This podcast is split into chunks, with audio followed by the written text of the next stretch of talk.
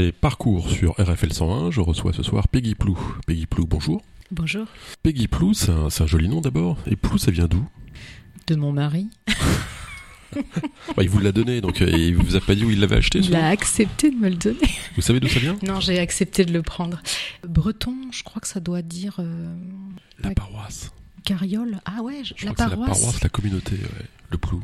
C'est pour ça qu'il y a les Plou Gastel, Plou Exactement. Et, et Peggy Plou. Peggy Plou. Alors on commence traditionnellement euh, l'émission par un hommage à l'Ukraine. Simplement pour dire, comme chaque euh, jeudi soir, qu'on a une pensée pour, euh, pour nos amis ukrainiens. Et également par une citation. Alors j'ai une citation pour vous. Qu'est-ce que vous pensez de ça? Deux points, j'ouvre les guillemets. Protégez-moi de mes amis, mes ennemis, je m'en charge. Waouh. Je dirais que ça dépend dans quel domaine on se situe. Dans le sport, ça me dérange pas. Vous avez plus d'amis ou plus d'ennemis? Je pense que j'ai bien plus d'amis que d'ennemis, mais Euh, bah, C'est mieux finalement. en tous les cas, je le vis bien. Alors vous êtes euh, élu à la municipalité de Semblancey. Oui. Euh, et vous avez une seconde casquette, si je puis dire, qui vous êtes euh, vice-présidente de la communauté de communes du Gâtine, du Choisy et du Pays de Racan, c'est ça? Oui, qui est du coup maintenant Gatine Racan. Voilà, on a Ah, retiré plein de mots, c'est C'est ce que j'allais vous demander, dire. si vous Ouais. pouviez avoir la gentillesse de faire plus court, parce que vos cartes de visite, c'était des, des bottins. Ben, c'est pas pour les cartes de visite pour lesquelles ça posait problème. Enfin, je- on peut comprendre. hein, c'est quand on répond au téléphone. euh, Ah oui, c'est trop long. Euh, C'est quoi cette communauté de communes au juste? C'est une communauté de communes qui se trouve en périphérie de la métropole, au nord. Euh, elle regroupe euh, 22 000 habitants Ah oui. et elle touche. Donc, elle part de la métropole et elle touche le- le- la Sarthe. Ok, donc on parlera de ces problématiques euh, dans un instant. Euh, mais on commence par vous, par le début, par votre naissance. Euh, vous êtes né le 9 août 76, Oui, une fille de l'été. oui. Qu'est-ce qui est né le 9 août 76 À part vous À côté de vous? Vous savez ce que vous, qui vous avez comme voisine de calendrier? Audrey Tautou, non Bravo Ah, Enfin, vous êtes la première invitée à trouver. à, avoir, à avoir trouvé. Donc vous êtes la voisine d'Audrey Tautou. C'est pas mal, hein C'est pas mal comme... euh, vous êtes né à Tours. Oui. Vous avez toujours vécu à Tours? Excepté pendant mes études, mais oui, je suis toujours. euh, Vous étiez où à l'école à Tours. Pour mes études? Euh, Au début. Ah, au début, Fondette, puis le lycée Choiseul pour une section art appliqué. Puis après, je suis partie en Vendée faire un BTS dans l'image de communication. Mais quand vous étiez toute petite, vous étiez... À l'école primaire de Saint-Roch, où on devait être trois ou quatre sections par classe. et C'était un bon souvenir ça ou un mauvais souvenir? Pas forcément très bon, en fait. Ouais. Enfin, oui, oui, je dirais pas très bon. C'est toute petite école, alors j'aimais beaucoup euh, les périodes de décoration de l'école. euh, Ouais. fête de l'école et tout ça parce que mes parents étaient très investis euh, comité des fêtes et tout ça donc on participait beaucoup après j'ai au départ j'ai pas trouvé euh, l'intérêt à l'école mais je pense qu'on me le vendait Ouais. pas bien à la maison non plus c'est au fil du temps avec les les instits et les profs que j'ai rencontrés qui m'ont ouvert les yeux et que j'ai découvert qu'en fait euh, apprendre c'était vraiment bien Euh, vous trouvez pas qu'on on devrait interdire l'école euh, avant 10 ans? Ah non non non il y a plein de choses à leur faire passer non je pense qu'on peut Vous ferez passer un monstrueux, les les amener choses. dans un uniforme comme ça, dans un moule, dans un moule social. euh, on pourrait les emmener dans la forêt effectivement ouais. pour leur apprendre à apprendre avec la nature ou avec d'autres choses que euh, assis sur une table avec tous les mêmes crayons, les mêmes tables et les mêmes euh, cahiers quoi. Vous-même, vous Ouais. avez deux enfants, deux filles? Oui. Bon, maintenant qui sont un peu plus grandes, qui, pour, euh, qui ont largement dépassé le primaire, mais est-ce qu'elles elles-mêmes, elles ont un bon souvenir de ça? De l'école? Du primaire, ouais. Oh, je pense. euh, j'ai la chance, enfin, on a la chance d'avoir des filles qui excellent à l'école, enfin, qui ont excellé à l'école primaire, au collège. Et je pense qu'elles ont vraiment apprécié leurs années euh, d'école, oui. Ouais, ça c'est un sujet aussi qu'on pourra, euh, qu'on pourra développer. Euh, donc vous avez, vous avez fait des études de communication visuelle. Ouais. Qu'est-ce qu'on apprend en communication visuelle, en, en graphisme en fait? Ouais, au départ, on apprend un peu ce qui est. Donc, c'était art appliqué, donc c'est l'art, on va dire, utile. L'art qui sert à quelque chose, ça va être l'architecte, ça va être le designer, ça va être euh, le styliste, ça va être le graphiste. L'art utile. Ben, Ouais. je crois que c'était un petit peu comme ça que ça se définissait. Quoi. Il faut trouver un compromis. Ouais. Bah, faut essayer de différencier entre voilà l'art plastique, euh, qui va peut-être moins avoir son effet, euh, je sais pas, dans l'écriture de ce que de ce que c'est en, en lui-même, quoi. Je sais pas. Donc vous pouvez dessiner facilement. euh, Alors ça, je pense qu'on peut le conjuguer. je, je pouvais dessiner facilement. Ça s'entretient, c'est comme euh, la On peut le musique. conjuguer. Ouais, ça s'entretient. Donc vous n'avez pas d'activité artistique parce que à la base, quand on fait ce genre d'études, c'est quand même qu'on a un fond artistique euh, à développer. Oui, qu'on sait faire des choses avec Ouais. ses mains ou qu'on aime ça. Alors je Ouais. dis pas, hein, voilà, bricoler, faire des choses, ça- ça- j'en ai besoin. Voilà, ça va être de temps en temps du modelage avec euh, ma maman, avec mes enfants, euh, ou d'autres euh, choses qui me, qui me tiennent à cœur. Quoi. Vos parents sont dans quelle, euh, de quelles origines? Alors j'ai un papa qui est, euh, qui est né à 3 km de la frontière allemande. Donc euh, j'ai plutôt une famille qui... Enfin, j'ai un peu été élevée euh, avec ce ton-là, un peu euh, dur, rigide et froid. Qu'est-ce qu'ils faisaient comme profession? Graveur ornemaniste. Graveur sur pierre. Alors le mot est beau, hein, graveur Ouais. ornemaniste. Et en fait, euh, la majeure partie de son métier, c'était les gravures sur les monuments funéraires. Bien sûr, ouais. Donc euh, dehors, dans les cimetières, avec le bruit des petits oiseaux, ça c'est un contexte qui est pas mal aussi. Ouais, c'est un métier particulier. ça. Oui. Et votre maman? Ma maman était mère au foyer. Vous avez des frères et sœurs? Une grande sœur, un petit frère. La grande sœur qui aide le petit frère qui a repris l'entreprise de papa. Ah oui, c'est une entreprise euh, Familiale, oui. familiale et développée alors. C'est Oui. un gros marché. hein. Eh oui, il y a du monde. Le Covid, ça a peut-être aidé aussi. Mais vous êtes terrible. Pardon. Mais je pense qu'en fait, euh, voilà, quand on est dans ces métiers-là, enfin, ouais, on est obligé d'en rire. Enfin, à un moment, faut Ouais. aussi. euh, Mais non, mais c'est un marché comme un autre, hein, de toute façon. bah, aussi. Enfin, à un un moment, métier. hein. pour avoir euh, travaillé quelques années avec mon frangin, enfin, de temps en temps, je l'ai aidé en fait. Et euh, qu'est-ce que c'est dur. Enfin, c'est pas facile euh, de travailler dans ces métiers-là. quoi. Enfin, c'est pas la même chose qu'aller dans une crèche où il y a des gamins qui balbutient ou d'aller, euh, Ouais. je sais pas moi, faire euh, des métiers où tous les jours on a un échange avec l'humain en face qui, Ouais. qui est ouvert, qui rit et tout. Là, c'est quand même un secteur un peu particulier. Quoi. Ouais, parce que là, c'est quand même des clients qui sont en deuil qui viennent vous voir. hein. Non, non. Ou c'est une Non, entreprise parce qu'en fait, le- plutôt, les, les clients vont voir les pompes funèbres, mais le graveur, lui, il a affaire euh, uniquement aux pompes funèbres. Donc, euh, mais quand on grave dans les cimetières, de temps en temps, il y a les familles qui sont là, et c'est voilà, c'est pas facile. Bon, en tout cas, pas gay. bon, enfin, des clients qui ne se plaignent pas. Ouais. Alors, vous avez, vous avez euh, euh, fait ces études de graphiste euh, en dehors de Tours Vous étiez où là? Ouais, je suis partie à Montaigu en Vendée, En à Vendée. 30 km en dessous Nantes, en fait. Ok. Euh, bon souvenir? Oh oui, c'était génial. Enfin, je souhaite à tous les enfants, euh, enfin à tous les étudiants Ouais. du monde d'aller faire leurs études en dehors de chez leurs parents. On apprend à vivre, mais je pense que pour tout le monde, hein. pour les parents Ouais, comme pour les enfants. Mes filles, vous m'entendez Cassez-vous. Est-ce qu'elle nous écoute ce soir? La grande, non, elle est à Amsterdam. Ouais. La petite, euh, non, vu l'heure qu'il est, c'est un ventre sur pattes. Elle doit être en train de manger. Bon, bah, elles, vous réécouteront en podcast. Euh, comme euh, tous les parcours, on, on trouve ça, on trouve ça en podcast. Votre premier travail? Graphiste. Ouais. Première entreprise Euh, La première vraie entreprise, euh, l'agence IDK à Tours, une, une chouette agence, vraiment. J'ai appris plein de choses et c'était, euh, enfin, c'était vraiment bien.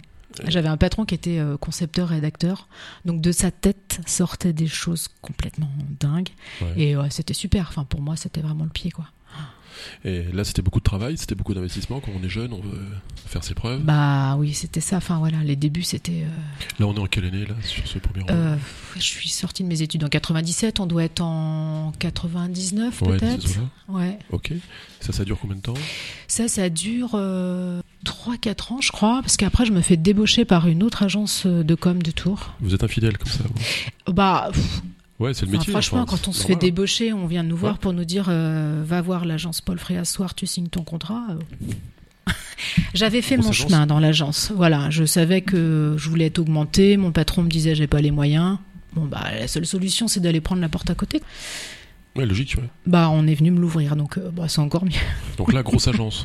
Bah oui oui c'était une des plus grosses agences de Tours en fait qui se trouvait dans les bas de Fondette là et euh, non non c'était c'était chouette aussi ça. Et les clients, c'était qui, là? Ça, ils- on bossait beaucoup pour euh, les galeries marchandes. euh, Ah ouais Celles du continent ou d'autres galeries marchandes de Le Mans, je me souviens, dans le sud de la France. euh, toute la com qui se fait sur euh, les événements euh, dans l'année, la fête des mères, le Noël et tout ça. Voilà, ça, je sais que c'était un peu les, les projets récurrents. Mais il y avait des, des beaux contrats euh, encore à cette époque-là. Ouais, aujourd'hui, il n'y a plus. Oh non, le- ce milieu-là, c'est euh, Oui, ça fait partie des milieux qui ont été euh, qu'on mangeait. Hein. Ouais, révolutionnés par Internet aussi, par le. Par ça, je pense que localement, on a Euh, les patrons des agences, c'est ma vision, hein, des agences de com de cette époque-là ont tous un peu bifurqué pour monter des boîtes d'écoles privées. Et donc Ah il y a eu beaucoup d'écoles privées qui se sont montées en fait dans ce domaine. D'accord. Et puis après, euh, la suite de ça, c'est un parallèle avec euh, les statuts par exemple d'auto-entrepreneurs. Ouais. Et tout ça, ça fait aussi qu'il y a un marché qui dégringole. Et puis aujourd'hui, on va dire que je pense que le, le plus gros concurrent des boîtes de com, c'est euh, ou ennemi, c'est euh, l'application. Je vous encourage à découvrir. C'est Canva, ça s'appelle. C'est Ouais. magique. Ah ouais Oh là là. ouais. Qu'est-ce qu'on fait sur Canva Bah, on oublie que les graphistes, ça existe. Ah ouais, c'est fou. quoi. Ah ouais, peut faire plein de montages et euh, il y a peut-être plus besoin des graphistes maintenant. Et déjà à cette époque-là, vous aviez euh, un, un pressentiment de vouloir vous engager dans une action publique? Vous étiez dans l'associatif déjà? Alors, j'ai un souvenir quand j'étais môme, donc j'habitais Saint-Roch, et le maire de l'époque avait investi tout l'argent du village dans le stade de foot, qui était tellement merveilleux que le samedi, même l'équipe locale restait sur le bord pour regarder l'autre équipe qui devait être en départemental ou en régional jouer, parce qu'on avait un stade aux normes que d'autres n'avaient pas, donc ils venaient jouer sur notre Ouais. terrain de foot. Mais en attendant, il n'y avait pas d'autres sous pour notre village.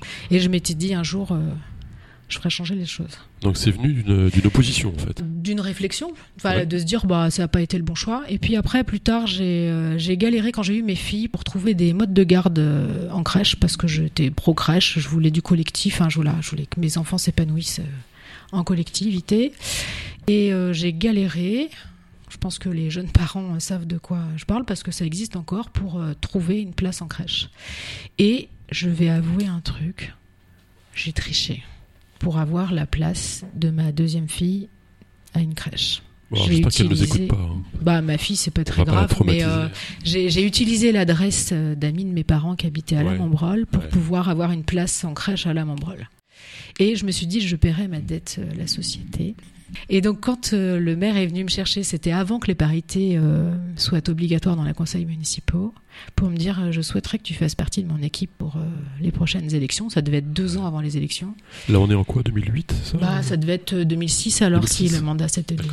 2008. Du coup, ben, je me suis dit, ben voilà, c'est maintenant qu'il faut que je, je règle ma dette. Et donc je lui ai dit, ok, je viens, mais je monte une crèche. Il s'est un petit peu marré et, et il m'a gentiment dit, bah, tu vas te débrouiller avec les assistantes maternelles du village. Et comment vous avez fait ça alors? Bah, la crèche est ouverte en 2015, je crois. Euh, Vous avez été élu donc cette première fois en 2006 Oui. et depuis vous êtes élu régulièrement sur euh, Semblancet Oui, j'ai fait donc euh, un premier mandat de conseillère municipale où j'ai du coup Ouais. réussi à monter la crèche. Enfin, elle est sortie de terre le mandat d'après. J'ai continué à faire un deuxième mandat. Ouais. Sauf qu'on s'est pas très bien entendu avec mon maire pendant les pendant la, la période électorale en fait. Enfin, on n'était pas sur le même truc. Enfin, moi, je- j'avais envie de découvrir autre chose. Et lui m'avait pro, enfin, laissé entendre que je, je lui avais dit voilà, si c'est pour repartir conseillère municipale, ça ne m'intéresse pas. Je vais découvrir autre chose. Je savais qu'il y avait plus de thunes dans le. Mhm. On pouvait pas faire des beaux projets. La crèche allait sortir. Enfin, j'avais fait mon job quoi. Je préférais donner du temps dans autre chose. J'avais pas trop compris en fait ce qui se passait à ce moment-là. Et qu'est-ce qui se passait à ce moment-là? Il se passait qu'il avait peur que je monte une liste en face de lui, mais j'ai pas compris ça, moi, en fait.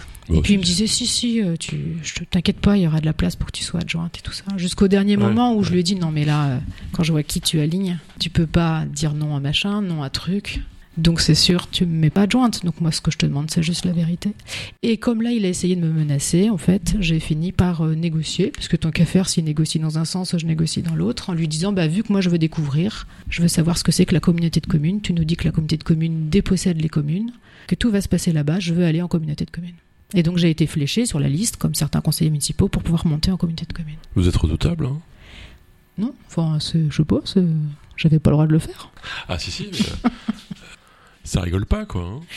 Après, qui est redoutable Enfin, Ouais ouais peut-être. voilà, ouais. c'est pas. Non mais vous savez ce que vous voulez en tout cas.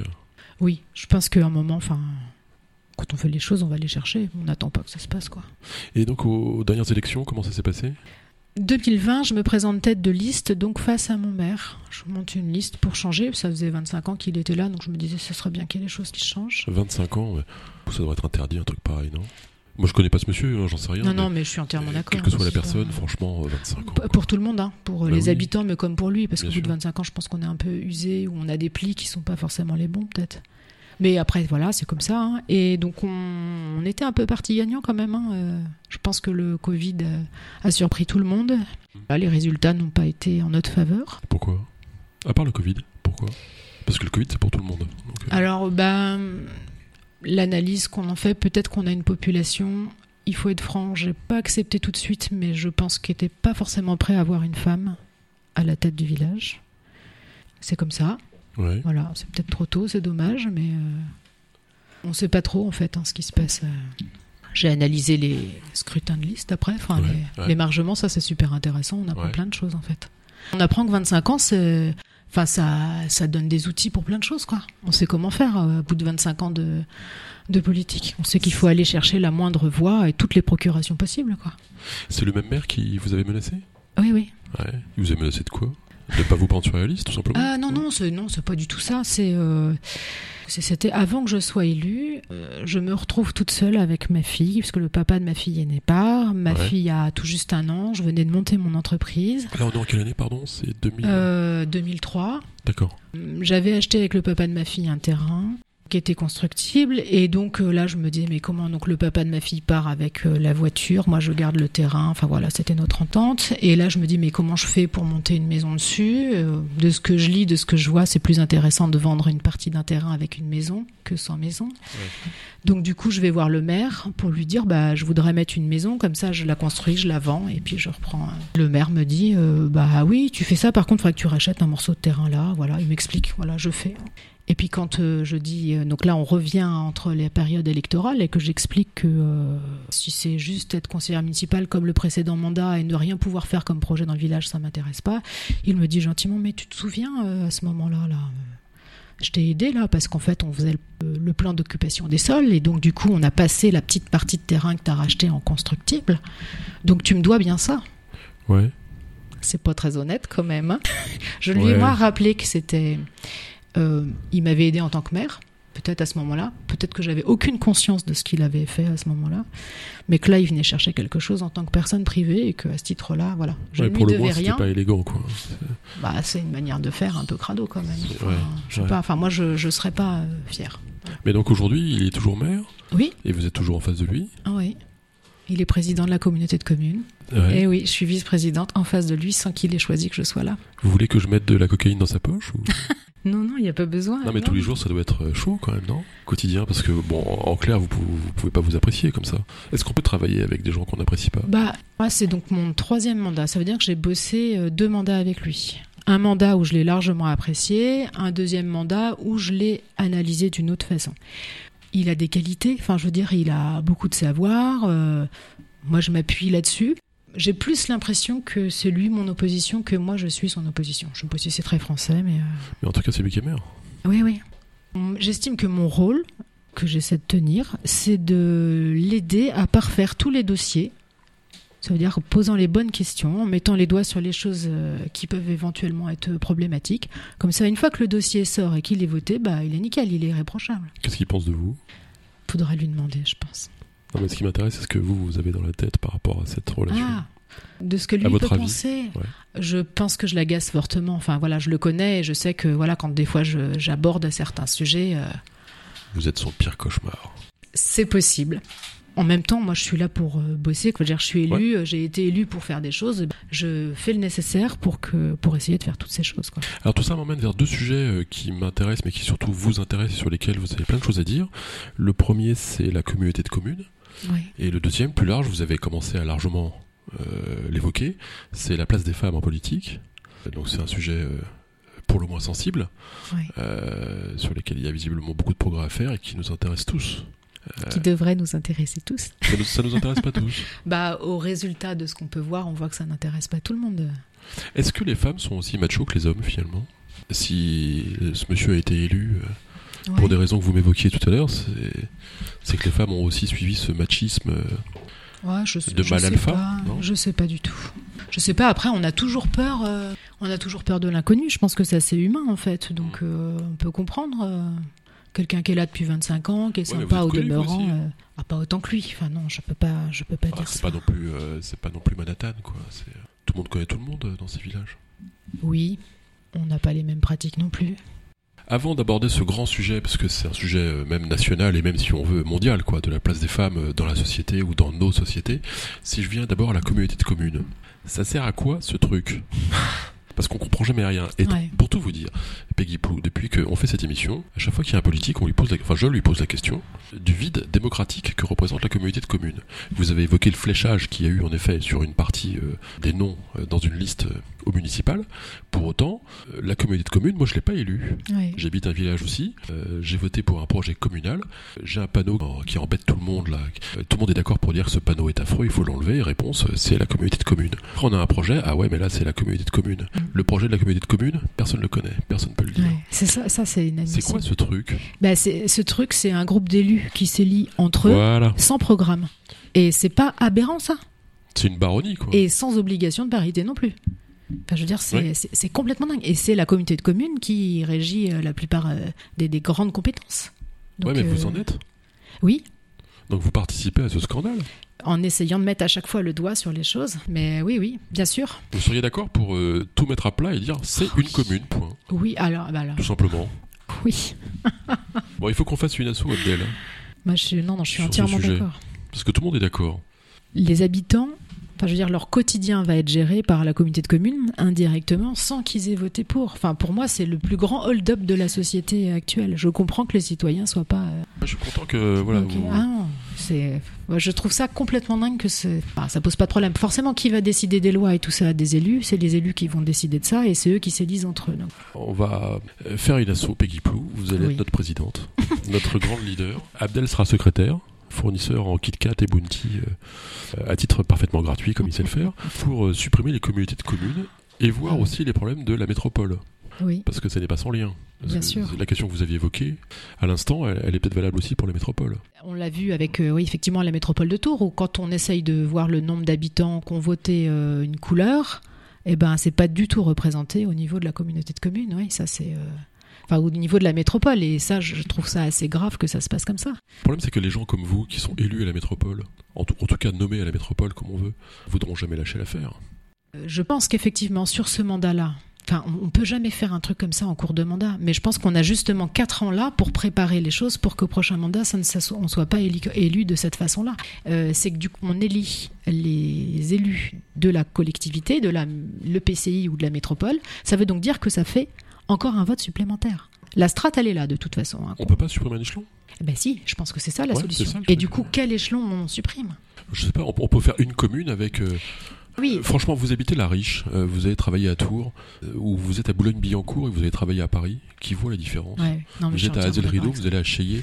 Personne comprend qu'en traversant l'Indre, on ait changé de vie, quoi. C'est Ouais. absurde. J'ai échangé avec un, un maire d'une petite commune parce qu'il se plaignait qu'il y avait beaucoup de boulot, qu'il avait une secrétaire euh, une demi-journée par euh, semaine, je crois. Donc forcément, ça fait un énorme boulot. Il se retrouve un peu tout seul à gérer sa commune. Et je lui dis, mais pourquoi tu fusionnes pas? Et là, qu'est-ce que je comprends derrière? C'est qu'en fait, c'est son père était maire. Ouais, super. Mais sauf qu'on peut pas rester accroché au fauteuil comme ça, en fait. Enfin, je trouve que c'est pas, c'est pas clean, c'est pas ça la, la démocratie, la société. Ça doit pas être ça, en fait. En fait, le problème, c'est pas les hommes, c'est les vieux. Ah non, je, je dirais dit les élus assis dans des euh, ce qui, sont accrochés quoi. Ça se rajeunit un peu quand même, mais oui, je suis d'accord. Mais en même temps, il faut avoir du temps pour être élu. Enfin, Ce que j'appelais vieux, c'est trop ancien en fait. Ça n'a rien à voir avec l'âge physique. Euh, on recevra la semaine prochaine euh, Eric Petri, qui est un, un jeune homme de 82 ans, qui est le, le plus jeune gars qu'on ait jamais eu. Donc euh, c'est pas du tout physique. hein. Euh, Depuis toujours, vous avez constaté cette différence euh, d'appréciation qu'on a sur le pouvoir par rapport aux hommes ou par rapport aux femmes? Est-ce que même petite fille, on a conscience de ça? Oui, enfin, je, je pense euh, jouer au basket dans la cour de l'école où, euh, où le gars me dit Ben non, de toute façon, toi, t'es une fille, euh, c'est pas ta place. C'était dommage, je commençais à apprécier en fait le basket. Ouais. Et là, oui, on se dit, ça là, il y a- c'est pas possible. Enfin, moi, en tous les cas, ça me sautait aux yeux. Et puis, je pense que j'ai une maman qui m'a ouvert les yeux un peu sur le, le féminisme, le sexisme. Elle était déjà sensibilisée au sujet? Ouais, curieusement, en fait. Enfin, je dis curieusement parce que je trouve que c'est assez paradoxal euh, dans sa vie euh, mère au foyer. Ça veut dire qu'en fait, on n'a pas du tout les cordons de la bourse en main. On subit euh, l'autre qui ramène tout. Enfin, on subit, j'exagère, mais euh, enfin voilà, on est un peu soumis, pardon, c'est plutôt ça le mot que j'aurais dû utiliser. Ouais, on subit la situation en tout cas. ouais. Bah ouais, on peut vite la subir. Donc, mais oui, oui, non, elle m'avait bien ouvert les yeux sur le féminisme. C'est quoi Et le puis féminisme après- pour vous aujourd'hui? Alors, pour moi, le féminisme, c'est un courant de pensée Ouais. Donc c'est assez large. J'ai pas honte d'être féministe. J'ai pas honte de le clamer même haut et fort parce que c'est grâce au féminisme qu'on a la pilule, qu'on a l'avortement. Enfin, je veux dire, on devrait lui dire merci tous les jours quand même. Et dans tous ces courants de pensée, il peut y avoir des courants de pensée assez extrémistes. Voilà. Moi, je vais me situer euh, dans un courant de pensée pas du tout extrémiste. euh. Voilà, pour moi, le féminisme, c'est euh, vouloir l'égalité entre les hommes et les femmes. Et je dirais plus l'équité même que l'égalité. Donc à partir de ce moment-là, bon, on peut tous comprendre que homme ou femme, on peut tous être féministes. Comment on fait une différence entre l'équité et l'égalité? Euh, Il y a cette petite illustration qui fonctionne bien d'un petit mur avec euh, un petit bonhomme, un moyen bonhomme et un grand bonhomme. Si on fait l'égalité, on leur donne tous un petit cube, un cube de 50 cm pour qu'ils regardent au-dessus. Et si on fait, donc en fait, le grand voit encore plus loin, le moyen euh, voit, et le tout petit voit toujours pas. Et si on met euh, un cube euh, de taille différente, mais pour que tout le monde regarde au-dessus de ce mur, là, on est dans l'équité. C'est pas trop mal expliqué, là, quand même. Même moi j'ai compris, c'est pour vous dire. Euh, vos filles, elles en pensent quoi? Je pense qu'elles sont Plus extrémistes? Non, non, non, elles sont à fond dedans. Enfin, c'est chouette. Je, je, je trouve ça super quand c'est mes filles qui viennent pour me dire Ah, tu te rends compte, j'ai vécu ça aujourd'hui. euh. Me dire qu'en fait, elles, avec leurs yeux à elles aujourd'hui, elles voient déjà les choses et elles essayent de pas se laisser faire. Je dis elles essayent de pas se laisser faire. C'est-à-dire? Ben, euh, euh, récemment, euh, la plus jeune de 13 ans me dit On fait de l'ultimate à l'école. Alors l'ultimate, c'est un sport qu'on a appelé le frisbee assez Ouais, longtemps, mais le- ouais. le vrai nom c'est ultimate. donc Ouais, ça. ultimate frisbee. Vous êtes, je le rappelle, euh, championne de France. euh, Ah non, non, non, non, non. J'étais en équipe de France. Vous êtes championne de France. Donc allez-y, continuez, pardon.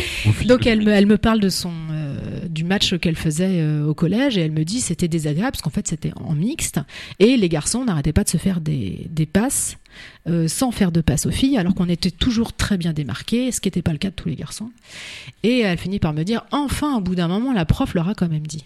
Et récemment je fais une sortie scolaire avec cette prof de sport et on parle euh, de sexisme parce qu'on observait les enfants. Elle me dit Oh là là, l'autre jour, ils étaient en train de faire un match d'Ultimate et elle dit J'ai attendu, attendu pour qu'il y ait une euh, fille qui se plaigne de ça et elle a dit Il a fallu que j'intervienne. Donc, j'ai pas encore assez fait assez bien fait mon job en tant que maman pour que ma fille elle aille se, se rebeller plus vite en fait du coup. Donc le rôle d'une maman maintenant, ça devient apprendre euh, à se rebeller? Euh, non, à apprendre à remettre euh, le niveau euh, de ce qui est acceptable ou pas et le respect aussi, je pense. Donc à se rebeller? Bah, s'il faut en finir par se rebeller, allez-y. On Ouais. peut pas accepter ça. Parce que j'ai l'impression quand même que les ados maintenant sont beaucoup plus pushy sur la question. quoi. Je pense qu'il y, a- plusieurs euh, types de jeunes, hein. ceux qui vont être très sensibilisés, d'autres qui n'ont pas du tout envie de voir euh, ce qui se passe. Euh, après, j'espère et j'ai envie d'y croire qu'ils seront plus sensibles, qu'il n'y aura pas cette différence de à la maison, la charge mentale est portée par la femme et, l'homme non. Enfin, j'espère. Moi, je suis pas si réjouie que ça aujourd'hui. J'espère. Vous n'êtes pas si réjoui que ça. Je suis pas sûre que ça fonctionne aussi bien euh, encore pour les ados qu'ils ont qu'ils aient bien pigé la place des uns et des autres et que euh, et qu'on n'est pas obligé de s'écraser, qu'il n'y a pas euh, la femme qui doit être à la maison, l'homme doit ramener le plus gros salaire. Enfin, tous ces schémas-là, je, je suis pas sûre que ce soit encore bien. Ouais, c'est embêtant, ouais, effectivement. Mm. Euh, le mouvement MeToo, par exemple, ça, c'est quelque chose qui, qui a une importance. Euh, Je parle encore de vos enfants, d'ailleurs. Ouais. Pour ces grands ados, ou, ou jeunes ados, enfin peu importe. C'est un truc qui, pour eux, euh, est vraiment important ou c'est un Ah oui, phénomène oui. Non, non, moi je pense euh, que ça a été plus que nécessaire. C'est on ouvre la parole et on montre ce qui est inacceptable et puis on, on essaye de faire en sorte que le- l'inacceptable s'arrête en fait. Dire aux jeunes filles, enfin les jeunes filles aujourd'hui, elles savent que quand il y a un geste déplacé, elles sont pas obligées de l'accepter en fait. Que Ouais. c'est pas normal et que euh, s'il y a des des nazes, parce que c'est pas des hommes, voilà, c'est des hommes nazes ou enfin voilà, des problèmes, des gens qui ont des problèmes libidineux, bah, qu'ils aillent les régler quoi. On n'est pas obligé nous femmes euh, d'encaisser tout ça quoi. Ouais, bien sûr. Euh, alors je reviens sur la politique. C'est un truc que vous avez senti euh, dès le départ, qu'il y avait euh, ces mâles alpha qui voulaient se battre entre eux et, et ça vous regardait pas, quoi? Moi, je pense que c'est dans tous les groupements d'humains, hein, que ce Ouais. soit dans le sport, dans un groupe de musique ou quoi, on va retrouver toujours ces mêmes choses avec les, les humains qui vont se bouger, avec le dominant, celui qui va prendre le pouvoir et tout ça. Mais effectivement, là, dans la politique, il y a problématique, c'est qu'il y a la recherche du pouvoir à tout prix, et, et du coup, bah, c'est quand même plus facile de. En entreprise, vous avez vécu ces tensions? Non, pff, non différemment, parce qu'en fait, c'est une petite entreprise que j'ai moi, donc euh, j'ai pas d'employés. Mais dans les entreprises que vous avez, ou dans lesquelles vous avez collaboré, Ah. pardon, euh, où vous étiez graphiste? Bien, première fois que j'ai bossé, euh, oui, effectivement, le, le patron de la boîte a essayé de me violer un soir, voilà, c'était sympa. hein. Ouais, non, mais c'est quand même incroyable, quoi. C'est quand même. euh, Voilà, le deuxième. euh, Alors, ça, je parle pas du tout de l'agence IDK, hein, c'était des expériences avant, hein, Ouais, d'accord. que les choses soient claires. ouais. Euh, Le deuxième avait une attitude un peu particulière, et quand j'en ai discuté euh, à une réunion des anciens, en fait, euh, parce que je voulais alerter les jeunes filles de, du monde du travail, enfin voilà, de ce qu'on pouvait subir. et ben le, le prof qui était quelqu'un de bien m'avait gentiment dit Oui, on va passer à la prochaine là. euh. En gros, ça gêne de, de parler de ces choses-là. hein. Hmm. Ils font chier en fait. Elles font chier les femmes quand elles ouvrent euh, les boîtes euh, de Pandore là. hein. Non, mais tout le monde. Enfin, c'est incroyable quand même qu'il y ait un, tel déni. Mais on le voit, euh, on le voit sous nos yeux. On a tellement l'habitude de le voir. C'est d'où l'importance du mouvement MeToo. Euh, qu'on se dit bah oui lui on sait qu'il est comme ça. Enfin je veux dire quand on parlait l'autre jour de Nicolas Hulot une fois que la boîte de Pandore elle a été ouverte on a appris que toutes les nanas qui étaient embauchées euh, pour bosser autour on leur disait on les briefait euh, ne te retrouve pas euh, n'ouvre jamais ta porte quand il vient frapper le soir euh, et que vous dormez dans un hôtel dans le même hôtel quoi. Enfin non mais c'est pas des humains ça c'est des, des animaux c'est pas possible Alors, j'ai deux questions par rapport à ça. euh, Bon, je, je pose la première et je pense que je vais oublier la deuxième, mais tant pis. Euh, la première, c'est ce paradoxe qu'il y a toujours, euh, en tout cas souvent, avec par exemple un autre problème qui est celui des minorités, où des gens s'identifient dans l'espace public sous cette identité de venir d'une communauté qui n'est pas forcément la communauté nationale d'origine française, etc. Par exemple, je pense à des jeunes qui viennent de l'immigration et qui vont s'engager en politique, qui vont s'identifier comme étant de cette origine, en disant, en, en ayant pour discours, euh, je ne veux pas qu'on parle de mon origine, et qui est finalement leur seul discours qui est de ne dire euh, je ne viens que euh, Ah, oui. je ne suis pas de cette origine. Est-ce que ce paradoxe, on risque pas de le retrouver dans ce combat féministe pourtant rationnel hein, et parfaitement Mhm. légitime évidemment, mais qui est de dire je fais une carrière politique en m'identifiant comme euh, euh, comme femme euh, et comme femme victime. Est-ce Bah, qu'il n'y a pas un risque là? non alors Je suis pas très clair, mais vous avez Oui, compris. je, je crois, je crois que j'ai compris, mais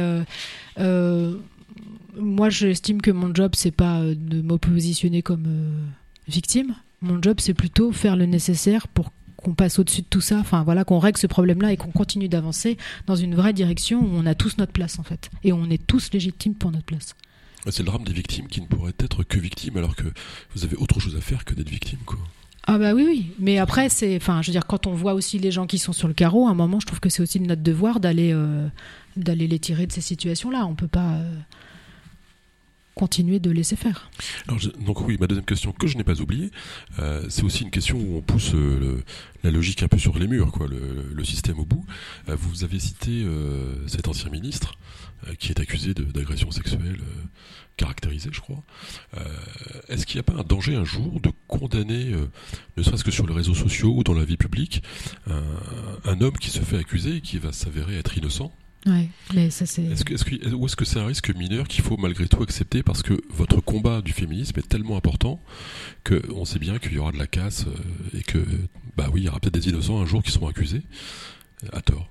Vous avez entièrement raison et on s'est posé ces questions-là ces derniers temps avec donc il y a eu euh, un maire sur le- la communauté de communes de Toval qui a été accusé d'avoir tripoté un agent municipal, une agent municipale, Mm. et euh, le maire de Nazel-Négron, je crois, qui a eu quelques plaintes, euh, des plaintes de quatre ou cinq femmes, je crois. Mais parallèlement à ça, voilà, on se demandait euh, comment réagir. Donc forcément, on ne peut pas cautionner ça. Réagir ouvertement, euh, on ne peut pas ne rien dire. Euh, je vous avoue qu'on n'a toujours pas trouvé. Ouais il n'y a pas de solution en fait. hein. ben non, il n'y a pas de solution. Et c'est surtout, moi, ça résonnait en moi, parce que sur notre communauté de communes, il y a quelques années, il y a un, un monsieur qui a été accusé de viol par la, une gamine qu'il avait, qui était placée par le département. Il a pas supporté la pression. Enfin, mais on- je comprends. Enfin voilà, il s'est pendu, le monsieur. Ouais, connu un cas Et il y a le jugement après, comme quoi Ouais. le mec, il était, euh, c'était, c'était pas lui et que la gosse, elle n'en était pas à son premier coup d'essai. Si. Si, non, Ce ce que je veux dire, c'est que euh, ce type d'argument qui est une réalité que vous décrivez et qui est quand même assez terrifiante, est-ce que c'est pas aussi l'argument qu'on oppose à chaque fois pour bloquer le féminisme? Ah bah oui, enfin, bah, c'est PPDA là qui renvoie. Enfin, je veux dire, quand il y a 14 femmes à un moment et que tout est connu, enfin, franchement, porter plainte, c'est pas facile. Ouais, ouais. Je vous parlais d'un patron qui avait essayé de me violer sur mon premier job. J'ai jamais réussi à porter plainte encore. Je l'ai même pas mis euh, sur Balance ton port ni quoi que ce soit. Franchement, c'est une étape qui est super dure, quoi. Hmm. Donc, euh, je sais pas. Il y a, il y a une difficulté de limite, en fait, entre, entre euh, la présomption d'innocence et la nécessité de dénoncer ce qui se passe. PPDA, effectivement, s'il y a 150 personnes qui accusent, euh, on va commencer à se dire, euh, on va pas attendre euh, les 20 prochaines années, l'issue d'un jugement en appel et en cassation, etc., pour avoir une solution et pouvoir dire que. Est-ce que vous avez une idée de où on peut mettre le curseur finalement? Alors, le curseur, je sais pas trop où on peut le mettre, mais il y a une catégorie dont on ne parle pas là, et je trouve qu'en fait, c'est presque eux les fautifs c'est tous ceux qui sont autour et qui disent ah bah oui bah de toute façon sans doute bah lui bah oui mais on a déjà vu ça on a déjà vu ça on sait ça. Et je crois que c'est c'est ce qui est de pire ça. Ça veut dire qu'en fait ne rien dire les, continuer de voir et laisser faire parce que je pense qu'à un moment on peut aller voir son pote et lui dire euh, ta main plus jamais tu la mettras là quoi. Enfin je veux dire il euh, y, a des femmes quand on reparle de la en politique euh, quand vous avez la volonté d'avoir une carrière politique et que c'est le grand chef qui vient se servir c'est pas très facile de l'envoyer chier parce qu'après, vous savez que vous allez aller au placard. Et on a eu pas mal de témoignages de femmes comme ça. Et je trouve ça un peu euh, disgracieux d'aller se servir, euh, sachant que bah, la place qu'on a. Euh, Alors, est-ce que vous pensez qu'il faudrait. enfin, moi, juridiquement, je suis nul, j'en sais rien, mais est-ce qu'il est, qu'il est, possible de créer un délit, finalement, de non-assistance à personne en danger par rapport à ça? Je sais pas, moi je Parce que vous avez raison, c'est quand même trop facile de dire Ouais, mais je te l'avais bien dit. Je, je, sais pas, moi je pense que si on travaille déjà au niveau éducatif avec les jeunes et qu'à la fois on va dire aux jeunes garçons euh, vous n'avez pas à vous servir ou quand c'est pas oui euh, c'est non. Et qu'aux jeunes filles de leur dire euh, ça c'est hors de question. Ou même aux jeunes garçons de leur dire si tu vois ton pote qui fait ça bah tu le viens. Enfin tu tu l'arrêtes. Je pense que déjà ça changera beaucoup de choses. Revenons à Semblancé sans quitter vraiment le sujet je suis sûr qu'il y a une énorme piscine à Semblancé le burkini, là, ça, ah. ça vous inspire quoi? Bah, La problématique est réglée chez nous. On n'a pas les moyens de payer le fonctionnement d'une piscine. Donc je pense qu'on n'aura même pas la chance de se poser cette question-là. Et si vous l'aviez? Euh... Allez, paf, coup de baguette magique. Oui, oui. Alors ça, c'est vrai que ça me pose problème. En fait, enfin, ça me pose problème. J'explique. Euh, je fais des, j'ai fait des cafés de femmes pendant plusieurs années, et euh, on a une femme qui nous avait ramené. Euh, alors, je vais pas être précise dans le mot. Je dirais une burqa en fait, où il y a juste un petit grillage là. C'est accroché avec des sangles en cuir en dessous. Elle nous avait ramené ça pour qu'on voit ce que c'était, qu'on l'essaye et qu'on comprenne et qu'on s'aperçoit. Mais là, mais moi, c'est clair, c'est hors de question. Enfin, je veux dire, c'est pas un vêtement, c'est pas un habit, c'est pire qu'une cage, quoi. Hmm. Enfin, c'est pas humain. Ça, pour moi, c'est pas humain, quoi. Mais est-ce qu'on a la liberté de ne pas être libre? Si on a en notre possession eu toute l'éducation de nous permettre euh, de penser à notre liberté, bah, je pense que là, on peut dire qu'on n'est pas libre. Si effectivement, là, du coup, ça me fait penser euh, aux pauvres d'esprit. Euh, Comment c'était la musique euh Je pensais vous parliez des béatitudes, heureux les simples d'esprit, le royaume est à eux. Alors c'est la musique, c'est sur les simples d'esprit. Je me rappelle plus ce que c'est que cette. Euh, non, je j'arriverai plus à trouver. Donc le combat continue, euh, plus que jamais. Bah, il y a encore du travail à faire. Ouais, ouais. clairement. En même temps, c'est intéressant parce qu'on emmène plein d'hommes avec nous et. Enfin, moi, je, je suis surprise, agréablement surprise euh, d'avoir autant d'hommes qui, euh, qui, nous disent bah oui, on a vu ça, et là c'est pas clean quoi. Il faut pas ça pour draguer quand même. De quoi? De demander de, nous filer un coup de main? Bah, C'est un peu mal barré du coup. Bah, C'était pas l'idée du siècle. C'était pas la question de l'année non plus. Euh, par rapport à ce combat, donc c'est clair que la prochaine fois vous serez maire de Semblancé, non? Je sais pas. En fait, il reste encore 4 ans avant les prochaines élections. Ouais. Je pense qu'en 4 ans, il peut se passer plein de choses. Quand euh, je me suis présentée, 4 ans avant, je ne savais pas que j'allais me présenter. Hein, vous vous êtes présentée à la région?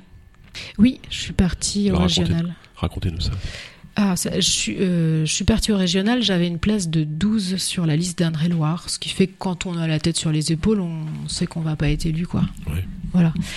Euh, après, ça m'intéressait de voir euh, la machinerie d'une élection et de partir dans une élection sans être tête de liste aussi. Parce que c'est super dur quoi d'être tête de liste. Vraiment, c'est dur humainement, c'est dur physiquement, c'est dur financièrement. c'est vraiment une épreuve. Ça vaut le coup d'être vécu. Donc là, votre projet pour la région, c'était avec euh, Marc Fesneau Ah oui, avec Marc Fesneau. Sur la liste de La République En Marche Oui, majorité présidentielle. Donc vous êtes de droite, quoi euh, Non, enfin moi je me sens pas du tout de droite. Non. En même temps, euh, non. Non. Non, non, il n'y a pas de en même temps. Non, non, je, moi, je me sens pas de droite. Euh, je me sens au centre et je dirais presque un, enfin, presque, je dirais un centre gauche, mais euh, après, j'ai jamais trouvé de, dans le parti politique qui me conviendrait à 200%. Alors, euh, l'écologie, moi, ça me tient à cœur, donc il y a ce côté-là. Sauf que pour moi, l'écologie, ça devrait pas être un parti politique. Ça devrait être un des sujets comme on a le social, la voirie et autres. On devrait avoir l'écologie, point. Enfin ça devrait être inclus. Et l'État, l'État soutient euh, la communauté de communes euh, dans vos budgets? Ou la commune de Semblancey on a eu aujourd'hui pour faire face à la disparition de la taxe d'habitation, par exemple. ah bah oui, oui, il y a eu, y a eu des répercussions qui ont été mises. Après, ça reste léger, mais là, on est dans la période, effectivement, en communauté de communes, où on a les réponses des, euh, attributions de subventions, et c'est très léger, quoi. Ouais. Ouais. Ça veut dire que là, les projets qu'on avait on pourra faire euh, le plus petit des projets qu'on avait, quoi, sur les 4-5 projets qu'on avait. Donc c'est un peu euh, la mauvaise surprise en ce moment-là. Donc là, vous soutenez pas trop euh, la République en marche, en fait, c'est pas trop votre truc, non, enfin, si, enfin, je suis partisan pour qu'on avance en fait et qu'on fasse les choses. Euh, mes mandats m'ont permis de comprendre qu'en fait, euh, il y a une politique nationale qui est donnée, qui va donner des financements et demander aux régions qu'elles appliquent la politique nationale. Et la région va faire la même chose sur le département et les communautés de communes. Mmh. Donc à partir du moment où on a compris que c'était comme ça que ça fonctionnait, bah, on n'a plus qu'à y aller. C'est quoi le plus gros problème de Semblancé? Le problème? Le plus gros problème, vous diriez? Bah, le problème, il va bientôt arriver. Là, on va. Le conseil municipal euh, va faire de son mandat la réfection de l'église du village. Ouais. Et moi, j'avoue que ça me, ça me chagrine parce qu'à côté de ça, donc moi, je suis au sport sur la communauté de communes. Je suis en train de dire aux habitants, on n'a pas les moyens de vous faire un gymnase et une piscine par commune. Donc les gars, on va tous se mettre d'accord et puis on va faire un pôle à un endroit et on va faire euh, voilà une structure à un endroit. Et vous allez tous venir avec votre voiture à cet endroit-là parce qu'on n'a pas les moyens quoi. Et là sur notre commune en fait euh, ça a été évalué à 2 millions d'euros pour refaire l'église. Le monument historique, moi je suis tout à fait d'accord. Enfin voilà, c'est important, c'est la culture, c'est l'art. Enfin voilà, ça, ça, je trouve ça bien. Euh, seulement dépenser 2 millions d'euros alors qu'on va avoir, je crois qu'on dit un prêtre sur 20 ou 40 communes. Il ne peut pas être dans toutes les églises en même temps. On sait qu'on ne sera pas l'église phare où tout se passera non plus. Bah, je trouve que c'est un peu euh, délicat quand même. Ou alors à l'intérieur, moi, il n'y a pas de problème, on fait une médiathèque, enfin, on fait quelque chose où tous les gens peuvent euh, en profiter plus que euh, juste une église qui sera ouverte de temps en temps. Mais je comprends que ce soit problématique, mais là, on est en train de payer. Euh, non, j'ai pas été élevée dans ce domaine-là. Mais j'ai un grand regret parce que pendant mes études, l'histoire de l'art, c'était compliqué du coup. Ah oui? Bah, Quand on n'a pas appris, euh, pas lu la Bible et tout, euh, c'était un peu. fallait que j'aille aux séances de rattrapage, moi. Hmm. Et la plus grosse problématique qui va se poser pour le pays de Gatine-Racan Et la communauté de communes? Ouais. Bah. Je vais pas pouvoir faire de piscine.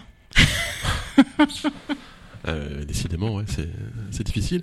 Est-ce que les gens, vous pensez là-bas, dans ce milieu rural, finalement, euh, une approche un peu fantasmée de tous ces problèmes de sécurité et qu'on a lié étrangement à des problèmes d'immigration, etc. Ah bah, regardez les bulletins de vote euh, qui sont dans les urnes. Ouais, ça donne quoi, La première fois que j'ai dépouillé les présidentielles à Semblançay, donc ça devait être en 2006 ou 2008, euh, j'étais, euh, enfin, ça m'avait rendu malade parce qu'il y avait euh, six bulletins Front National dans l'urne. Ouais. Quand on voit qu'aujourd'hui on est plus autour des 35%, Ouais. des habitants qui ont voté pour le, un, un groupe politique d'extrême droite. C'est ce passé de soit France- 6% à 35%. Bah ouais, ou- on doit être dans les plus de 30%, je crois. dans les plus de 30%. Non, non, c'était pas 6%, C'était c'était six 6 bulletins. Et, Et moi, j'en étais malade, quoi. Bah, c'est plus. de- Ah, je sais pas ce que ça représente. Je crois qu'on doit avoir 1200 votants. Donc ça fait 300, 300 votes. euh, Oui, c'était bien. euh, oui, c'était bien. centaines, 300, ouais. Pourquoi? Pourquoi c'est comme ça? Alors, euh, alors au lendemain des élections, j'ai un petit rituel avec un de mes collègues qui est maire de Savigny-sur-Latin. Latin, pardon. Euh, on appelle et puis on s'appelle et puis on fait notre compte de De Frondas? voilà. Alors lui, il, nous bat euh, pas à plat de couture, mais il nous bat large. Mais c'est assez euh, surprenant. Alors, il a une vision des choses intéressante. Je commence à le croire. Il me disait, c'est parce que j'ai pas de lycée. J'avais du mal à comprendre ça. Mais oui, en fait, des... sorti du collège, il y a à peine 40% des élèves qui ont accès au lycée. Je dis accès, c'est parce qu'en fait, c'est super loin euh, de Tours. Il n'y a pas de lycée sur euh, tout Oval, là, C'est où, tout le nord-ouest? Savigny-sur-Latin. Euh, Ah. Non, euh, le collège est à Savigny-sur-Latin. Et le lycée? Bah, ça doit être Balzac ou Descartes, en fait. Ouais, c'est trop loin. Ouais, bah oui, et puis les mômes, ça leur fait une heure de route ou une heure et demie tous les jours. Hum, C'est. Enfin, énorme. Donc, du coup, je pense qu'avant avant même qu'ils sortent du collège, les parents les réorientent sur des. euh, ce soit les MFR, les CFA ou, euh, Ouais, bien sûr. Ouais, ou au boulot directement, quoi. Donc il, fait un lien finalement entre le manque d'éducation et le vote euh, extrême droite. Ouais, alors, hum, des sorties scolaires que j'ai fait récemment, du coup, j'ai questionné les profs Ouais. en leur demandant, parce que donc on- je sais que les profs dans les collèges, par exemple Savigny-sur-Latin, disaient, mais euh, euh, les, les jeunes, euh, quand ils viennent à Tours en sortie scolaire, ils y vont pas souvent. Donc c'est un peu la découverte de la ville. On s'aperçoit qu'ils vivent jamais dans la métropole. Et c'est euh, les, gens de la ville. Voilà, c'est- des mondes différents en fait. Sur euh, le collège de Neuilly-Pompière, ça l'est un petit peu moins. Mais je pense que euh, tout ça, ça crée en fait de la fracture entre. c'est moche, mais les gens des villes et les gens des campagnes, quoi. Il y a une fracture qui donne lieu à un fantasme d'insécurité. Je, je- alors, je C'est-à-dire sais quoi, pas bus, si dans leur tête il y a que l'insécurité qui. Où le bus il va traverser euh, que quelques quartiers difficiles euh, autour de Tours et ils vont se dire euh, mais en fait, ils vont même pas à Tours, en fait. Donc, euh, Ouais. Non, non, je pense que c'est la peur de. On connaît pas, ou alors euh, le fait d'être en colère, ce qu'on entendait de la part des Gilets jaunes, en fait. On est en colère parce que on on ne pense pas qu'à nous, quoi. Enfin, on ne pense pas à nous. ouais. Je sais pas, mais je pense qu'il y a en tous les cas des choses à faire. Enfin, on parlait des piscines en en rigolant tout à l'heure. euh, j'ai fait une cartographie des piscines qu'on a sur le département. Alors, j'ai pas fait le sud. hein. Mais alors, euh, sur la métropole, elles sont toutes les unes à côté des autres. Tous les Ouais. 10 bornes, il y a une piscine. Tout le nord de Tours, il y en a une à Château-Renaud, c'est tout, quoi. Enfin, je veux dire, tout le nord du département. Enfin, c'est quand même. euh, Ça veut dire que les enfants des écoles primaires n'apprennent pas à nager. Alors, quand on sait que les parents se déplacent pas trop sur la métropole, dire que les enfants n'apprennent pas du tout à nager. Ouais. Et on a une augmentation, je crois, de 96% de, de noyades depuis le Covid. Enfin, je veux dire, c'est quand même énorme. Ouais, c'est fou. Et, autre sujet euh, sur euh, euh, le, le- le sud de Touraine, et je pense toute la Touraine, euh, pour avoir rendez-vous avec un cardiologue, il faut plus de 6 mois, 6-8 mois. Ouais. Euh, la région centre est devenue le premier désert médical français. Ouais, je sais pas si on est. Tu pas que c'est un peu chaud quand même Alors, je sais pas si on est si mal loti, je dirais, sur ma Oui. communauté de communes. Ouais. Euh, J'avoue que j'ai l'habitude, moi, de regarder avec euh, mes rendez-vous, je les prends avec euh, Doctolib, là, en ligne. Mm. Donc, j'arrive à trouver, euh, sans avoir une exigence de la personne euh, en question. Je- voilà, je, je pense que pour ce qui est de notre communauté de communes, on n'a pas cette difficulté-là. Après, effectivement, oui, c'est un peu dommage. Enfin, c'est pas dommage, c'est commence à être grave qu'on ait. Les urgences de Chinon qui viennent de fermer. Ouais. Oui, mais oui, ça, je pense que le problème, ça va être euh, au niveau des emplois dans les, euh, enfin, des fonds mis euh, sur les, les domaines hospitaliers. Mais il n'y a pas que là. hein. Dans les EHPAD, l'aide sociale à l'enfance, on est aussi euh, en flux tendu. Et vous restez macroniste. Bravo. Euh, Si vous écoutez votre cœur, vous allez voter euh, NUPS. Non? Ça- ça- ça- Allez, vous dégonflez je- pas. Non, non, je me dégonfle pas, non, mais je, je pense qu'en fait, il y a encore euh, beaucoup de choses à faire. Et effectivement, si rien n'est fait dans ce mandat-là, c'est sûr que. euh, Ah, vous n'allez pas attendre c'est- 5 ans, là, faut y aller, non? Alors, Enfin, je sais pas, ça me euh, semble logique par rapport à discours social, qui est très Oui. cohérent. donc, Oui, euh, mais après, je sais que je vais pas pouvoir euh, donner euh, des coups de tête partout. Là, par exemple, euh, donc euh, effectivement, je m'attaque euh, au féminisme. Enfin, je Ouais. m'attaque. Non, je, je, je- Oui, porte vous- ce combat. Vous portez ce combat, En parallèle, ligne, voilà. euh, En parallèle, je commence un autre combat avec euh, la maison de retraite de mon village où ils sont euh, confrontés à ces problématiques-là. Et euh, voilà, ça va aller petit à petit. Mais je pense que si déjà en local, on va tirer les cordons auprès des, euh, des élus euh, plus hauts pour leur dire euh, maintenant il y en a marre, euh, allez-y, c'est comme ça que ça fonctionnera. Pas en disant vous avez pas bien fait, vous êtes des nuls, vous y arrivez pas, nous on fera mieux. Ouais, sauf que toi t'es pas élu. Je pense qu'il faut qu'on aille tirer les, les fils aux bons endroits pour faire développer les choses et que ça avance en fait. je trouve pas assez radical. Non, ça, je ne le serais pas plus. Pourquoi vous n'allez pas au bout? Au bout de quoi? De ces combats? Oh, bah, Dis donc, je pense que je vais quand même au bout de pas mal de combats là. Parce que j'ai pas assez de temps. Ouais, non, c'est ce que disent les gens mal organisés, ça. Oui, bah je le suis alors. Non, non, j'ai franchement pas assez de temps. Je, je- je me régalerais de passer tout mon temps à pouvoir faire ça. Mais je n'ai pas les moyens de passer mon temps à faire ça. Ok, mais euh, ceci dit, non, mais euh, sur le fond des sujets, hein, vraiment pour rester sur le fond, vous trouvez pas que vous devriez aller plus loin, quoi, pour euh, ce combat sur le droit des femmes euh, Enfin, il est, il est essentiel. Oui. Je, je... Et vous- avez fait des choses déjà par rapport à ça. Vous Je faites partie de celles qui construisent quelque Oui. chose. Vous avez donc participé au réseau de femmes, les élus locales?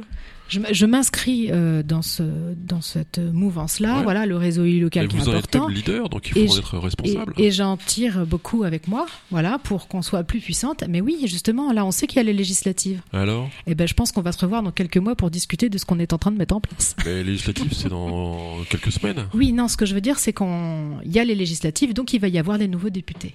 Et on va pouvoir bosser avec eux. C'est ça, c'est ce, que je veux dire en fait. Mais vous voudriez pas mettre la pression avant? Ben, un petit peu avant et beaucoup après. Qui est ce candidat chez vous? Sur la cinquième circonscription. Ouais. Bon, il y a des Ouh, je candidats, en tout cas, il faut leur mettre la pression, c'est le moment, là. Il faut leur dire euh, où sont Ouais. les urgences. Là, ils ont, ils font pas encore les marchés là, mais on va finir par les voir là. Ouais. Justement, vous inquiétez pas, j'ai pas ma langue dans ma poche, ils seront mes sujets. Bon, euh, donc vous, vous, vous menez des combats, mais vous menez aussi une entreprise. Oui. Alors, cette entreprise, Euh, la nouvelle entreprise, ouais, ouais, les Daronnes Cosmétiques. c'est génial ça. Voilà, le nom il n'est pas choisi par hasard. Non, Je pas- pense que- Même pas par vous, je suis sûr. si, C'est pas vos filles qui ont choisi ça? Eh ben, je cherchais un nom qui pouvait me plaire autant à moi qu'à ma fille. En, D'accord. voilà, en prenant les, les stéréotypes, en me disant voilà, faut que ça claque des deux côtés. Et je crois que les Daronnes, euh, c'était vraiment le mot qui correspondait mieux. Puis au-delà de ça, la Daronne, c'est celle qui s'occupe, euh, qui prend soin de l'autre en fait. Ouais. Voilà. Donc, Alors, l'objet de cette entreprise euh, de la fabrication de produits cosmétiques, des dentifrices essentiellement pour l'instant et des savons. Après, il y aura des soins et l'idée c'est d'avoir plus de déchets dans sa salle de bain. Donc euh, à Ah vendre ouais. en vrac, en, en cosmétiques solides. Comment on fait pour fabriquer du dentifrice? En fait, ma question, c'est surtout comment on fait pour les mettre dans les tubes. Je me suis toujours posé la question. Ah, ah bah en fait bah, c'est des usines derrière. hein. En fait le tube, euh, il y a le bouchon et à l'autre bout il est soudé. En Oui, fait c'est ah un oui. autre tube et en fait ils sont remplis par derrière et soudés. J'ai jamais pensé. Il remplit sa part derrière. Ouais. Ah ouais, très bien. Voilà, mais moi c'est du dentifrice en poudre que je fais. Sinon, comme ça, on achète un petit pot, puis après on achète juste les recharges ou on l'achète au poids en fait. Et c'est vous qui fabriquez ça Ouais, je me suis créé un labo et euh, Ah ça ouais. y est, je fabrique à la maison. Il y a des normes à respecter, j'imagine Ouais. Ça être- Ah, ça c'est ça un beau chaud, challenge aussi. hein. Mm. Monter un labo euh, quand on n'est pas du métier, euh, Bah oui. bon bah j'ai appris plein de choses. C'est bien, on se forme, on apprend, on découvre. Et puis bah une fois que c'est fait, on est fier et content de pouvoir euh, utiliser et fabriquer ces produits. Donc il y a du dentifrice fabriqué à Saint-Blancet maintenant. C'est quand même chouette. Euh, Classe. Euh, du savon. Du savon aussi, ouais. Et comment on fait pour commercialiser tout ça? Eh ben, c'est l'étape que je suis en train de faire, donc euh, site internet, Bien sûr. voilà, lesdaronnes.fr. Et puis là, je fais quelques marchés histoire de rencontrer les gens. Ce sera en vente sur d'autres sites in- internet et puis dans les boutiques qui vendent du vrac, épicerie bio et compagnie en fait. Et il faut, euh, j'imagine aussi, euh, s'att- s'atteler aux réseaux sociaux. Oui, Il faut Voilà. des influenceuses. oui. Euh, pas facile à avoir dans la cosmétique hein, parce Ouais, que oui. c'est des domaines où elles se font monnayer euh, très facilement. Mais du coup, c'est pour ça que j'ai aussi ce petit parti pris. Voilà, les darons, c'est un peu rigolo. euh, je choque un peu dans la com que je fais pour être un peu en décalage. De toute façon, je pourrais jamais rivaliser avec des L'Oréal et Oui. toutes ces choses-là. Puis c'est Ouais. pas mon objectif, mais donc voilà, l'idée c'est d'être un peu en décalage et d'être bien dans ses pompes. Sur le circuit local, circuit court. euh, Ouais, les ruches qui L'écologie, oui et tout ça, voilà. Ouais. Puis bah après, une fois que ça marche et que j'arrive à produire toutes ces quantités, euh, je développerai euh, en France. Vous croyez à la théorie du colibri? Oui, il faut y croire. Ouais. Ouais, ouais, non, il faut. Chaque geste est important. Je pense qu'on doit tous se remettre en question tout le temps, en fait. C'est à nous de faire ces gestes-là, c'est pas aux autres de les faire pour nous. Alors tiens, pour terminer, on a une petite tradition aussi ici, c'est le questionnaire de Proust. Mhm. C'est des questions qui viennent du questionnaire de Proust. Alors je rappelle que Proust n'a pas écrit ce dictionnaire, ce questionnaire, pardon, mais a répondu à quelques-unes de ces questions. Alors souvent je les prends au hasard. Ça peut faire des trucs drôles. Euh, vous êtes libre de ne pas répondre, D'accord. comme depuis le début. Euh, les personnages historiques que je méprise le plus. Moi, je vais la classer dans personnage historique et je dirais Marine Le Pen. Zemmour aussi. Ok. Euh, la réforme que vous estimez le plus. Bon, la réforme que j'estime le plus, c'est-à-dire vous. Quoi. IVG. Comment vous aimeriez mourir? Euh, sereine. Votre état d'esprit actuel? Euh, détendue. Les fautes qui vous inspirent le plus d'indulgence? Faute d'orthographe, il y en a beaucoup. vous êtes, vous êtes- vous êtes une quiche en orthographe? Oui. Je suis plus une quiche, j'ai même la cerise dessus. je crois que j'ai pas. Ça devait être la période de la primaire où j'adhérais pas trop à l'école. J'ai l'impression, ouais. Ouais, c'est curieux. Pour euh, quelqu'un dont le père gravait des choses pour, pour euh, Ouais, l'éternité. Ouais, c'est dingue. hein. Bah après, il gravait lettre par lettre. euh, votre devise favorite? Euh, je, je passe. Bon, quoi, vous avez bien une devise Euh, bah, pff, ouais, mais ça On va n'a pas, pas encore être. parlé de l'ultimate, hein. Comment? On n'a pas encore parlé sport. Ah oui. Parce que je rappelle que vous êtes donc championne de France d'ultimate. Euh, Championne de France départementale. Votre devise c'est toujours plus haut Parce que j'ai regardé un peu les règles. Ouais. Ce que j'ai trouvé merveilleux, c'est que c'est un sport où il n'y a pas d'arbitre. Ouais, c'est de l'auto-arbitrage. C'est le Ça, seul. voilà. c'est- Et c'est vraiment écrit dans le marbre du truc. hein, Et il y a des prix de fair play. Ouais, c'est bien ça. C'est-à-dire dans un championnat, il y a ceux qui gagnent euh, parce qu'ils sont très forts et il y a ceux qui gagnent parce qu'ils sont très bons. Et euh, c'est tout aussi honorable de gagner le fair play. Parce que être champion et être euh, dans le ranking du bas pour le fair play, ça, ça l'affiche mal, quoi. C'est un truc de loser, ça, le fair play, non? Non, En politique. c'est toute l'essence. Ah bah, pour les anciens politiciens peut-être, moi je ne la pense pas comme ça, la politique. Donc euh, j'ai vu quelques vidéos d'ultimate. euh, Ouais. c'est énorme. C'est beau. Vraiment, C'est je dis aux beau gens en qui plus. nous hein. écoutent, regardez une vidéo. C'est. euh, Enfin, ça, ça vaut bien un match de foot. Hein. C'est, Ah ouais, c'est c'est beau en plus. Hein. Enfin, on les c'est voit sauter, élégant, ouais. plonger. euh, Ah ouais, c'est très bon surprenant, très élégant. Il y a des, des parties spectaculaires. Et il jouait ces, euh, c'est voilà, moi je me, j'ado- j'adorais ça, mais euh, au départ quand je les voyais, tu fais du frisbee sur la plage, et ben allez courir derrière un disque. Enfin voilà, vous allez comprendre ce qui se passe quoi. Alors j'ai une amie qui m'a raconté qu'en fait ça avait été inventé par euh, des lanceurs de moules à tarte. Ouais, c'est, Je ouais, pensais qu'elle se moquait de moi. c'est vrai. Et en fait c'est vrai. Des Américains, ouais, je crois qu'il y en a un qui a dû faire sa thèse dessus, et euh, bah pff, l'ultimate est parti de là. Et maintenant il y a même le disque golf. C'est quoi ça? Et ben c'est comme une partie de golf, sauf qu'on lance un frisbee et ça doit tomber dans une corbeille. Et le principe c'est comme le golf en fait. J'ai rien compris. Euh, disque golf, donc plutôt que d'avoir un club et une Ouais. balle, on a un frisbee. Un frisbee. Et l'objectif, c'est d'aller mettre le frisbee dans une corbeille. Une corbeille qui est accrochée à un, un piquet avec des chaînes.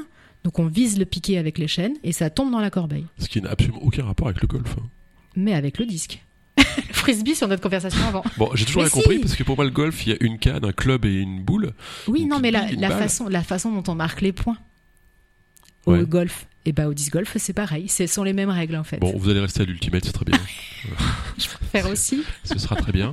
Est-ce qu'il y a une question, Peggy Plou, que j'aurais dû vous poser, que je ne vous ai pas posée? Ah oui. euh, quel est mon prochain combat? Peggy Plou, quel est votre prochain combat? Euh, réussir à imposer la parité dans d'autres instances, Ouais. comme les EPCI, je dirais dans les grands électeurs et au Sénat, EPCI, établissement Euh, public, de coopératives intercommunales. de coopérative. La intercommunale. communauté euh, de communes. C'est pas coopérative. De la communauté. Parce que euh, euh, par rapport à ça, justement, je n'avais pas compris. la métropole, la parité n'est pas obligatoire. Non. Du tout. Ouais, Et non. ouais. Bah non. Et en fait, c'est les instances où il y a des sous et les grosses choses qui se règlent. Ouais. Bah, le Ah, Sénat, Ouais, ouais. les où là, il n'y a pas la parité. Donc c'est beau de dire qu'il y a la parité en politique. Non, elle n'y est pas. Et là, on la voit, la parité, dans les petites communes. Mais en fait, si les hommes veulent pas partager, c'est pas simplement par euh, mépris des femmes, c'est par euh, goût de l'argent. Je, je suis pas sûre que les élus soient riches, mais euh, enfin, c'est pas. Non, mais ils veulent gérer des gros budgets, donc ils veulent. Euh, je dirais c'est par euh, recherche de pouvoir en fait. Et puis en même temps, enfin, Ouais. je peux comprendre, c'est intéressant. Hein. Enfin, je veux dire, si j'y vais, c'est parce que c'est intéressant la politique. Bien sûr. Et quand on dit à un homme sur deux, bah maintenant il faut que tu laisses ta place parce qu'il faut laisser la place aux femmes, je comprends que ça doit être un peu, Ouais. surtout quand il y en a qui attendent leur place depuis des années, quoi. Alors, je sais pas s'il y a une autre femme célèbre que vous, Peggy Plou, qui est née à, à Tours, en tout cas, qui est... il y a un homme célèbre qui est né à Semblancé, Oui. Alfred de Vigny. Oui. Oui. C'est le nom de l'école primaire de Semblancé. Et donc, c'est le nom de l'école de Semblancé. Ouais. Euh, vous resterez toute votre vie à Semblancé Je sais pas, la vie c'est long, j'espère en tous les cas. Vous êtes capable de tout quitter en 30 secondes? Ah, ça dépend De pourquoi, avec mais euh, filles, euh, avec ma fille, mes filles et mon mari, Accessoirement, votre mari, hop, vous partez tous les quatre et. Ah, je dirais pas accessoirement, oui, avec mon mari et mes Ouais. filles, et ouais, enfin pour un truc qui vaudrait le coup, ouais, franchement, Et qu'est-ce qui vaudrait le coup? Je sais pas, une découverte, un autre monde, je j'ai aucune idée. Bah, Allez, pour un autre monde, ça marche. C'était Peggy Plou sur euh, Parcours RFL 101. Bonsoir Peggy. Bonsoir.